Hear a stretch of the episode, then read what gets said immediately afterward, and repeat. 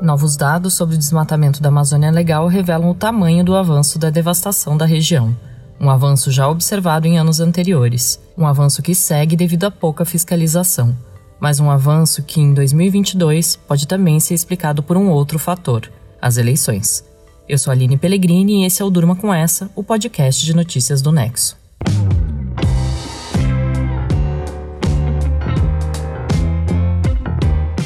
Olá, eu sou a Letícia Arcoverde e estou aqui com a Aline para apresentar esse podcast que vai ao ar todo começo de noite, de segunda a sexta, sempre com notícias instigantes que podem continuar a ecoar por aí.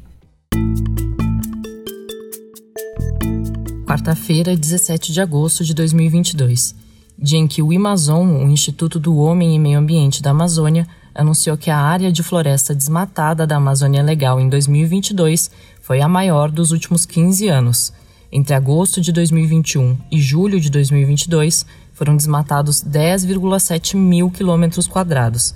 É uma área que equivale a sete vezes a da cidade de São Paulo. Na comparação com os números de agosto de 2020 a julho de 2021, houve um aumento de 3% na área desmatada.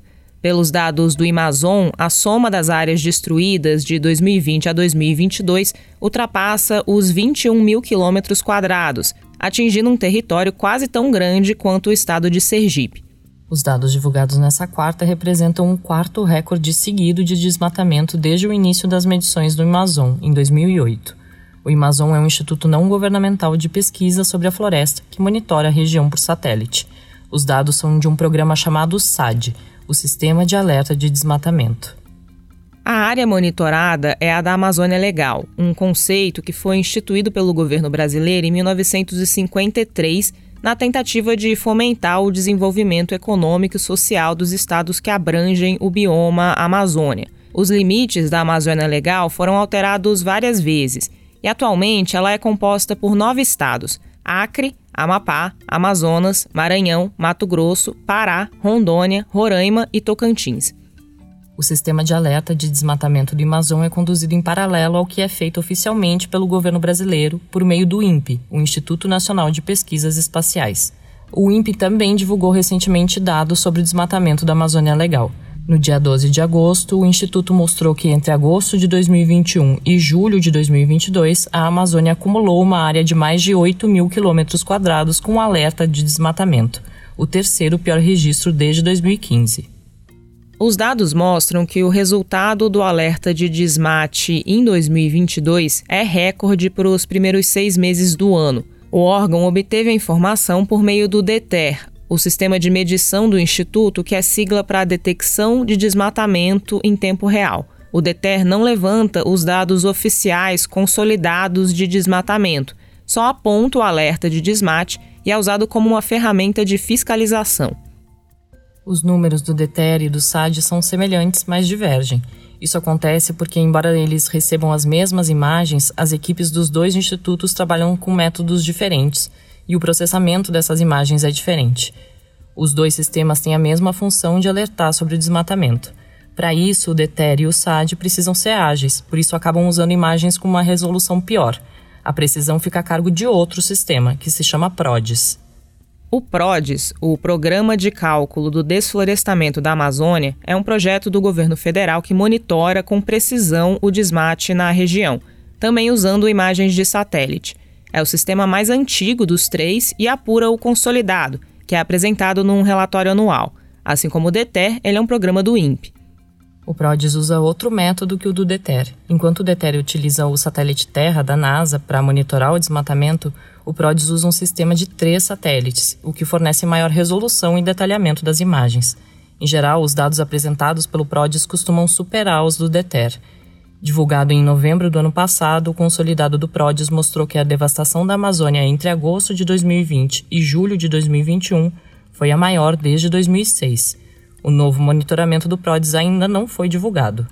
Os números do PROD são considerados mais precisos para fazer um retrato fiel da destruição na floresta num determinado período. Já os dados de monitoramentos por satélite divulgados mensalmente, como os do Amazon e os do DETER, costumam ter uma função mais imediata. A ideia é que os alertas ajudem órgãos de controle a vigiar a floresta e identificar áreas de possível devastação ilegal para que esses locais sejam alvo de operações de fiscalização e autuados quando necessário. O Brasil foi bastante inovador quando ele implementou, é, em meados da, dos anos 2000, um, o monitoramento por satélite da Amazônia, que trouxe a detecção em tempo quase real de focos de perda florestal para orientar, para focalizar as ações de fiscalização. Nós estimamos que, na ausência dessas ações de monitoramento e fiscalização, o desmatamento ao longo da primeira década de funcionamento do sistema de monitoramento teria sido mais de quatro vezes maior do que foi de fato observado nesse período.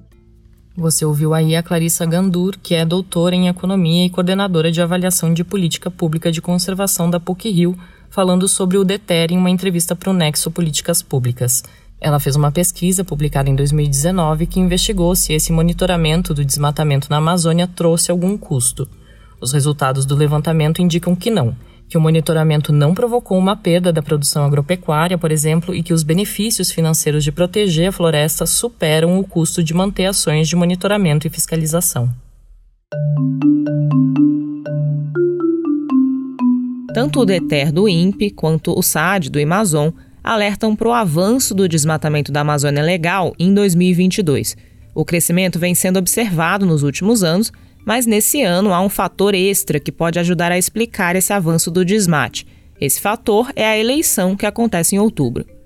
Estudos científicos mostraram que, em troca de apoio e votos, políticos tendem a permitir uma maior exploração da floresta, o que acaba aumentando as taxas de desmate em anos eleitorais. Uma reportagem do jornal Folha de São Paulo mostrou que entre 1991 e 2014, em anos de eleições gerais, que elegem presidente, governadores, deputados e senadores, aconteceu um desmatamento adicional de mais de 3.600 hectares. Moradores de regiões desmatadas, ambientalistas e pesquisadores ouvidos pela Folha concordaram que grileiros, madeireiros e garimpeiros aumentaram a ofensiva contra a floresta nos últimos meses para aproveitar o que pode ser o último ano do governo de Jair Bolsonaro. O presidente tenta a reeleição e aparece em segundo lugar nas pesquisas de intenção de voto. O Bolsonaro sempre se opôs publicamente à proteção ambiental, desde a campanha em 2018. No poder, ele tentou afrouxar leis da área, paralisou a demarcação de terras indígenas que atuam para proteger a floresta e defendeu grupos responsáveis por invasões a terras protegidas. Bolsonaro também promoveu o que muitos especialistas chamam de um desmonte na área de controle, com redução de poder de órgãos ambientais. São esses os órgãos que ficam de olho em dados como esses divulgados pelo Amazon e pelo INPE todos os meses, para tentar coibir a destruição ilegal da floresta e punir os responsáveis, por meio da fiscalização e da aplicação de multas, por exemplo. Um levantamento do MAP Biomas mostrou que, desde o início do governo Bolsonaro, menos de 3% dos alertas de desmatamento foram fiscalizados.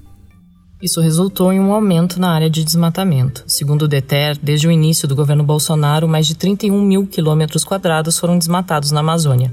Como exemplo, isso corresponde a 450 parques Ibirapuera de São Paulo destruídos por mês. Tem desmatamento ilegal? Tem. É só outros países não comprar a madeira nossa. É simples, só não comprar a madeira nossa. Tá? É, tem desmatamento ilegal? Tem. Tem algum queimado ilegal? Tem queimado ilegal? Tem. Mas não é nessa proporção toda que dizem por aí. E nós combatemos isso. Agora alguns falam, ah, tem que combater mais. Você sabe o tamanho da Amazônia? Quantos países da Europa cabem dentro da Amazônia? Você ouviu aí o Bolsonaro numa live de novembro de 2021. No seu plano de governo para a atual disputa presidencial, ele destaca temas como a soberania nacional sobre a Amazônia e defende que, abre aspas, todo brasileiro possa ter garantido seu desenvolvimento através da utilização racional dos recursos naturais, fecha aspas, inclusive por meio de atividades como pecuária, agricultura e mineração, entre outras. Ele também defende a regularização fundiária e a concessão de florestas para a iniciativa privada como meios de, nas palavras dele, exploração racional e sustentável da Amazônia. Depois de quatro anos sendo cobrado pelos altos números de devastação ambiental e negando a credibilidade de dados registrados por órgãos federais como o INPE, O presidente diz também no seu plano de governo que o país precisa desenvolver metodologias que consolidem as bases de dados e harmonizem os resultados, porque, segundo ele, os dados ambientais podem ser extremamente díspares. O que nós precisamos é convencer a sociedade de que a floresta em pé ela pode ser mais rentável para o desenvolvimento do Brasil do que a floresta tombada. O que nós precisamos é coletivizar os estudos científicos sobre a riqueza da biodiversidade da Amazônia e tirar da biodiversidade da Amazônia parte da riqueza para a sustentabilidade de quase 25 milhões de pessoas que residem lá. Você ouviu aí o ex-presidente Luiz Inácio Lula da Silva num vídeo que ele publicou em novembro de 2021. Lula é o primeiro colocado nas pesquisas de intenção de voto até agora, é, portanto, o principal adversário de Bolsonaro na disputa pela presidência. No seu plano de governo, Lula traz outras prioridades na área do meio ambiente. Ele critica a omissão do atual governo com relação ao desmatamento. O petista também afirma que se compromete com o destravamento do potencial econômico e social da economia da biodiversidade, se referindo ao desenvolvimento de ciência e inovação a partir dos recursos dos biomas brasileiros. Ele também promete combater, aspas, de forma implacável o crime ambiental promovido por milícias, grileiros, madeireiros e qualquer organização econômica que haja ao arrepio da lei, fecha aspas. O ex-presidente também disse que, se eleito, vai promover o reflorestamento dos biomas mas ele não especifica que instituições ou programas vão ser mobilizados para isso. Para a grande maioria dos eleitores, a proteção da floresta amazônica precisa figurar entre as prioridades dos candidatos.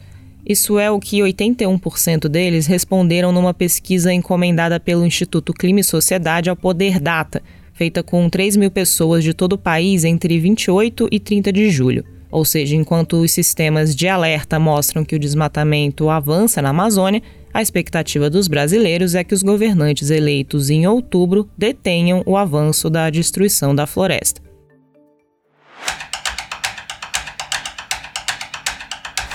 O número de trabalhadores de aplicativos cresceu no Brasil e a categoria ganhou a agenda da maior parte dos candidatos à eleição.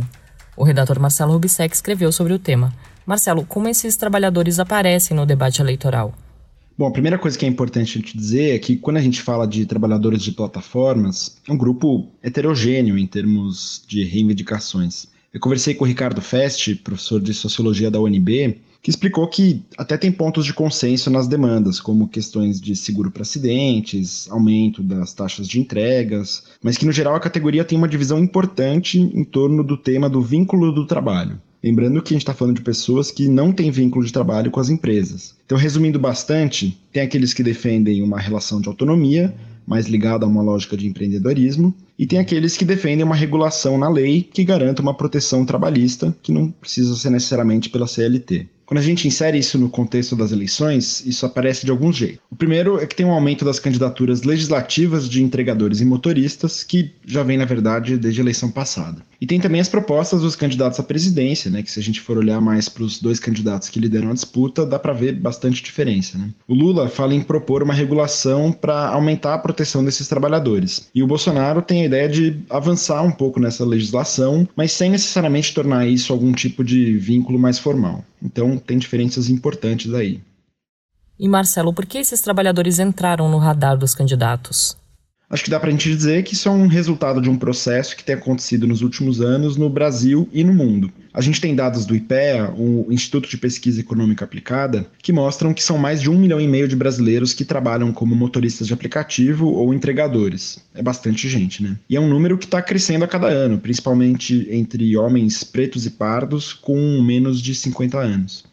Por um lado, isso tudo é um reflexo da situação brasileira, né, de crises econômicas consecutivas, com impacto bem forte no mercado de trabalho e aumento considerável da informalidade. Tem gente que associa também com a reforma trabalhista de 2017, mas isso está longe de ser um consenso. E tem também o contexto global, né, de transformação do trabalho num cenário de inovação tecnológica. Então a eleição brasileira acaba pegando um pouco dessas disputas políticas em torno de uma categoria que está crescendo, mas que ainda é muito, muito recente. O texto do Marcelo você vai poder ler em nexojornal.com.br.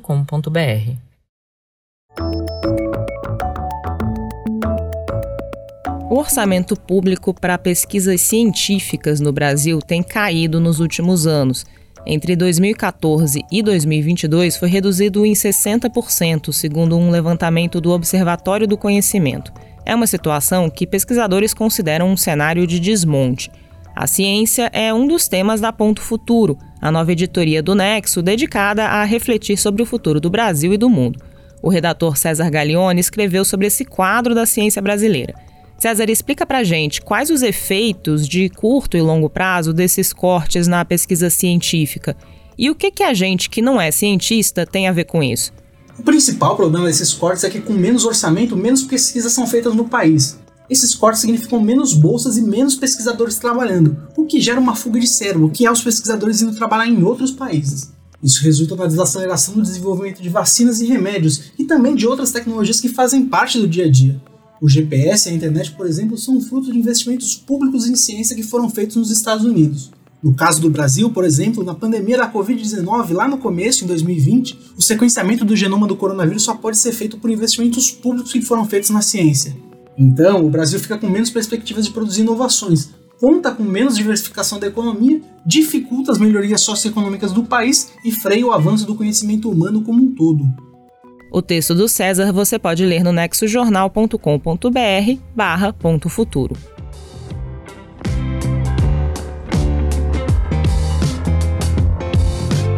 Da devastação da Amazônia em ano eleitoral, passando pela inserção dos trabalhadores de aplicativos no discurso dos candidatos e terminando com os efeitos dos cortes nas pesquisas científicas, durma com essa.